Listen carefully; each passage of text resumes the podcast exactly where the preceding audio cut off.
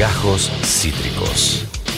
El formato podcast de Cítrica Radio. Los martes de fuera de contexto con nuestra columnista adolescente, Almendra Navidad. ¿Cómo están, lindes? Ah, bueno, Ah, bueno. salud, por favor. Compartirnos un poco de salud. Bueno. ¿Cómo están, mis amores? En este momento impactados, Sí, Almendrita. sí. Te vemos y estamos impactados, Almendruski. ¿Qué querés que te digamos? La verdad. Eh, Qué linda la musiquita de fondo, me encanta. Para Eh, en, en onda. ¿Qué, qué hay de cierto, Almendrita?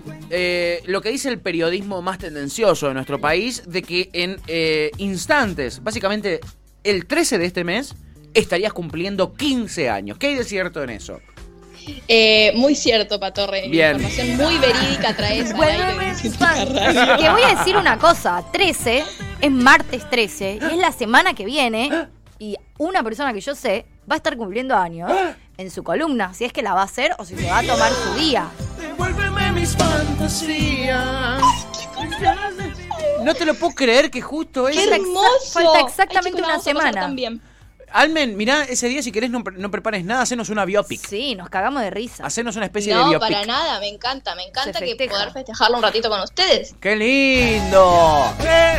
¡Viví la vida! no. Chicos, es el martes que viene el cumple de ella. Wow. Están acá descontrolados, Almen. No sé Sí. qué generas en- Sí. del otro lado del vidrio. Están meta cachengue. Qué miedo la semana que viene. Paren un poco. Está, tremendo. Es la semana que viene, chiques. Por favor, se los pido. Che, todavía no lo es. Que no, que no, que no, que no. Paren un poco, loco. Paren No, un no poco. van a parar. No van a parar, Almen. Así que mejor vamos derecho, viejo, con lo que nos trajiste para el día de hoy. Porque me ceba un montón. Me encanta cuando haces críticas de pelis y sobre todo cuando son estas que yo este, eh, eh, todavía no vi. ¿eh? Y que son Ay, no la viste, Patorre. No. Ay, bueno, me encanta. Capaz te doy ganas de verla. A ver. Estaría buenísimo. Seguramente. ¿De qué nos vas a hablar?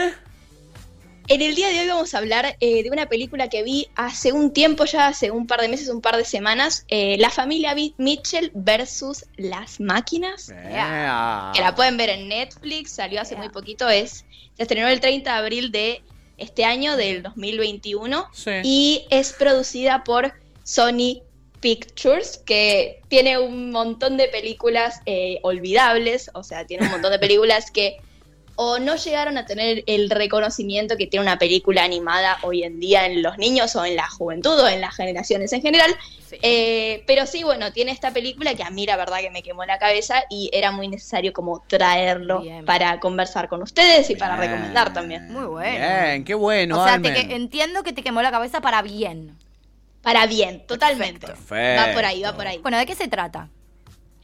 Eh, bueno, la película nos cuenta un poco, tenemos como varios ejes, pero el principal es, bueno, la familia Mitchell, que tiene a nuestra protagonista Katie, Sí. que es una aspirante a ser directora de cine. O sea, ella desde que es muy pequeña, que se siente como muy desencajada del mundo, desencajada con su escuela, con sus compañeros, con los deseos que tienen eh, las demás personas a su alrededor.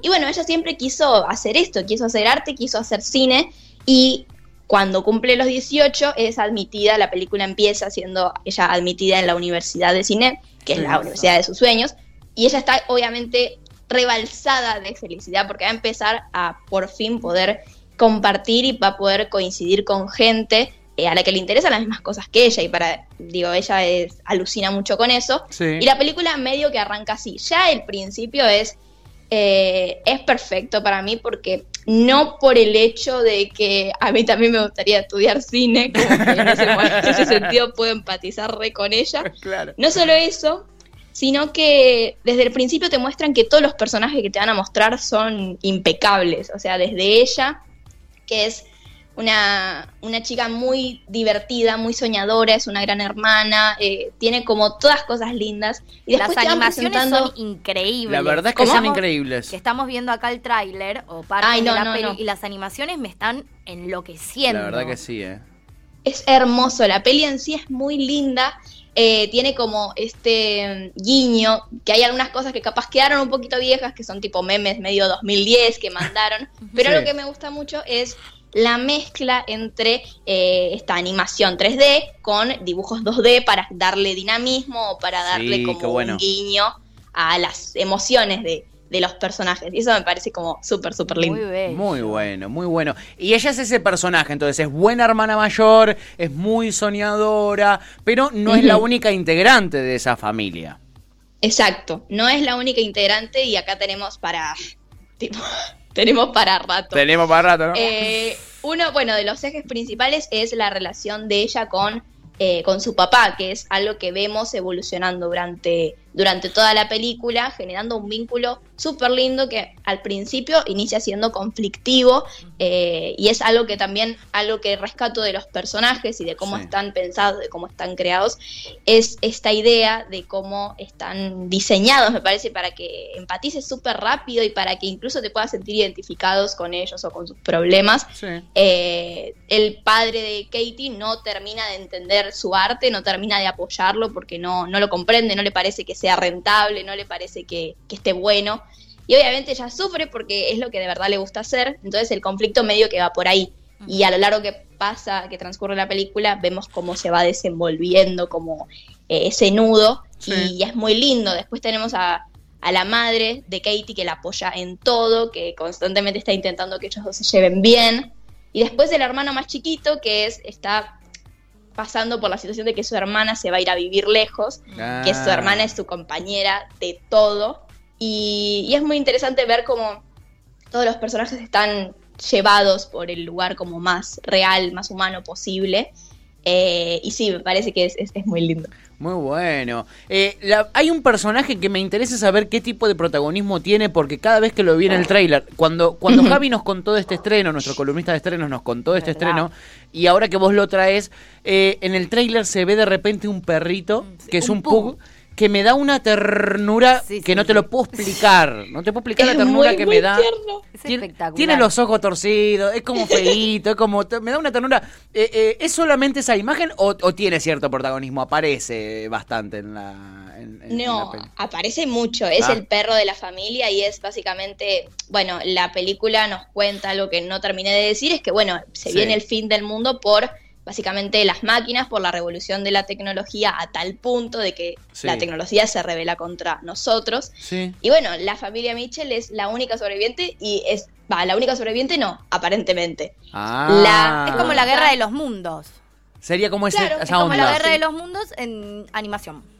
Exacto. Y son los, los únicos que tienen eh, el poder o que en ese momento tienen la posibilidad de salvar eh, el mundo. Y bueno, en, en todo momento es como que están con el perro de acá para allá en el auto, yendo a salvar el mundo con el perro a UPA. Es una cosa re linda. Eh, eh, y es re lindo, ¿saben qué? La, esto que, que veníamos hablando de la tecnología y cómo la película se encarga de hacer como una crítica a- al mundo moderno, pero no una crítica eh, negativa, sino que es como una crítica, sí, me- me- más bien me parece constructiva, como que creo que tiene un gran análisis eh, de cómo la tecnología logra hacer que las masas se vuelvan mucho más idiotas y cómo Mm. eh, en un punto nosotros, eh, sí, o sea, somos colonizados co- por, por- por estos aparatos, pero a la vez no recae en decir que todo antes era mejor. Entonces, como que simplemente lo nombra porque es como algo que, que es real, tipo, comprende los extremos, comprende el padre de Katie en este caso, por ejemplo, Sí. es muy antitecnología, es como muy de la naturaleza, no sé qué. Entonces comprende los dos extremos, entiende que eh, en esta nueva era, para la comunicación, la tecnología y estos aparatos son fundamentales para, para todo tipo de actividades, pero a la vez también entiende que, bueno, en un punto también es eh, un nivel de colonización que si te ofrecen wifi gratis, aceptas el fin del mundo.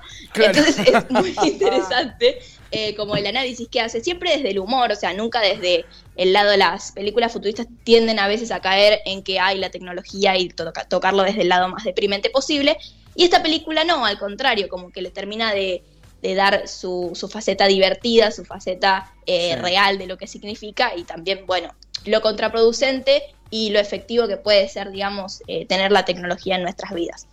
Qué- Acá qué topo ¿eh? Diere, Sí. uno de nuestros oyentes, y dice, qué linda película, las últimas de animación que vi eran malísimas, pero esta es muy buena. Sí, tiene muy buena pinta, ¿eh? Acá tengo un mensaje de Maggie también que nos dice, yo la vi con mi sobrinito, la pasamos muy bien y es lindo e interesante el mensaje sobre la tecnología, justo lo que estabas diciendo vos recién, Almendruji. Sí. Evidentemente eh, eh, tiene, tiene un trasfondo, no es solo entretenimiento la peli, ¿no? Está, está para No, ver, total. tipo, yo a mi edad la puedo ver y pasarla bien sin verla con, con la excusa de una niñe. Obvio que sí. Está, me parece, diseñada precisamente para eso, para que vos te sientas identificado por diferentes motivos o con diferentes personajes, Bueno. eh, para que la disfrutes, porque de verdad que creo que tiene una noción de lo que es eh, el, no sé, el futuro y esas cosas que siempre es representado con colores muy vivos, con Sí. mucha saturación y generan un clima apocalíptico muy, muy agradable, de verdad, porque es como muy, eh, sí, está, está hecho, tiene como mucha noción de los colores, me parece, la película. Y en sí, sí, la, la pueden disfrutar todos. Es, es increíble. Cualquiera la puede ver y le puede gustar mucho. Acá Pau, nos, acá Pau nos dice, yo me la vi solita, Tuti, mirala, Almen te amo. Así dice. Ay. Ese, ese- ese- ese es su Los mensaje. amo a todos. Realmente Real, mucho, amo. mucho. Eh, la verdad es que me da muchísimas ganas de verla. Y sabes que no sabía que estaba en Netflix. Pensé que era una de estas estrenos en cine, ¿viste? atención que prestas. Eh, la verdad que eh, solo le presto atención a Almendra, me parece, de, de nuestras Sí, columnistas. sí. Parece que un poco sí, porque evidentemente. Acá Topo eh, dice que también es muy lindo el juego que hacen con la música. Ah, mira qué interesante. Ah, Bueno, o sea, me es encanta verdad. todo, ¿eh? ¿Cómo le suma a una peli Wow. la música? ¿No? Es tremendo, ¿no? Eh, es cierto, es cierto. Soul la tenés adentro, dice Topo. bueno, eh, eh, Almen nos había hecho su crítica de Soul. Soul ¿eh? fue po- más polémica. Sí, fue más polémica. Eh, Más acá, polémica, es verdad. acá es como unánime, me parece. Sí. Todo, todo, toda la. No, no llegó ni un mensaje cuestionándola ni nada. Y la crítica de Almen también fue muy positiva, la verdad. Sí. Fue muy, muy positiva. Qué bueno, me encanta. Todas cosas lindas tiene Qué esta peli. lindo. Así que la súper, súper recomiendo para De todos. una. ¿Le damos 10 almendrujis de 10? Eh, ay, sí, me parece que sí, chicos. Sí, Ué, me encanta, listo, garantía de algo, confianza. una- alguna cosa quizás que digas, "Mm, por acá le faltó o esto no me gustó tanto o no. No, me parece que todo está muy bien desarrollado. Bien. Eh, hay partes de la película que capaz sí están como un poquitito, capaz no las hubiera hecho tan largas. Ah. Eh, pero bueno, también eso le doy, no, no le doy, no le saco medio punto porque me parece que las películas animadas siempre se, se reservan a hacerlas cortitas, a hacerlas Sí. como lo- el menos desarrollo posible y siento que esta película rompió un poco con eso. Está bueno. Así Está que bueno bancamos. Porque también. tampoco, porque eso está bueno porque tampoco subestiman a, a las niñas, ¿no? Como a veces Totalmente. esto es como, bueno, está Claro. bueno, dales información. Si los, si les pibes saben qué hacer con esa información.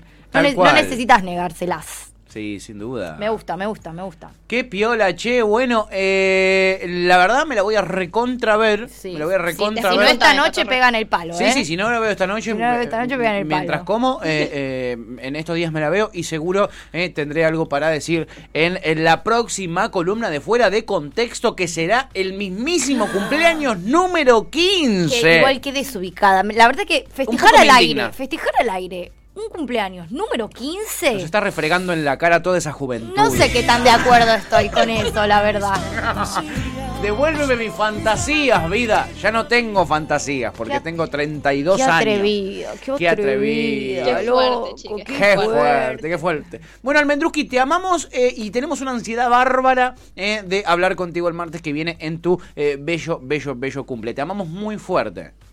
Los amo súper más fuerte. Ah. Eh, así que nada, y amo a toda la audiencia del otro lado y al equipo detrás del vidrio. Los quiero. Ay, Te acá te mandan baby. corazoncitos de todo. ¡Mua! Abrazo enorme a nuestra columnista, sí, de fuera de contexto, Almendra Naviliat, que hoy nos trajo esta tremenda, Wow. eh, eh, eh, ¿cómo se llama? Animación. La verdad me gusta mucho. Era muy fan yo de pibe de las animaciones y en un momento le fui perdiendo ese gusto. Pero hace muy poco, de hecho, porque hasta hace poco también, por ejemplo, mi villano favorito, Sí.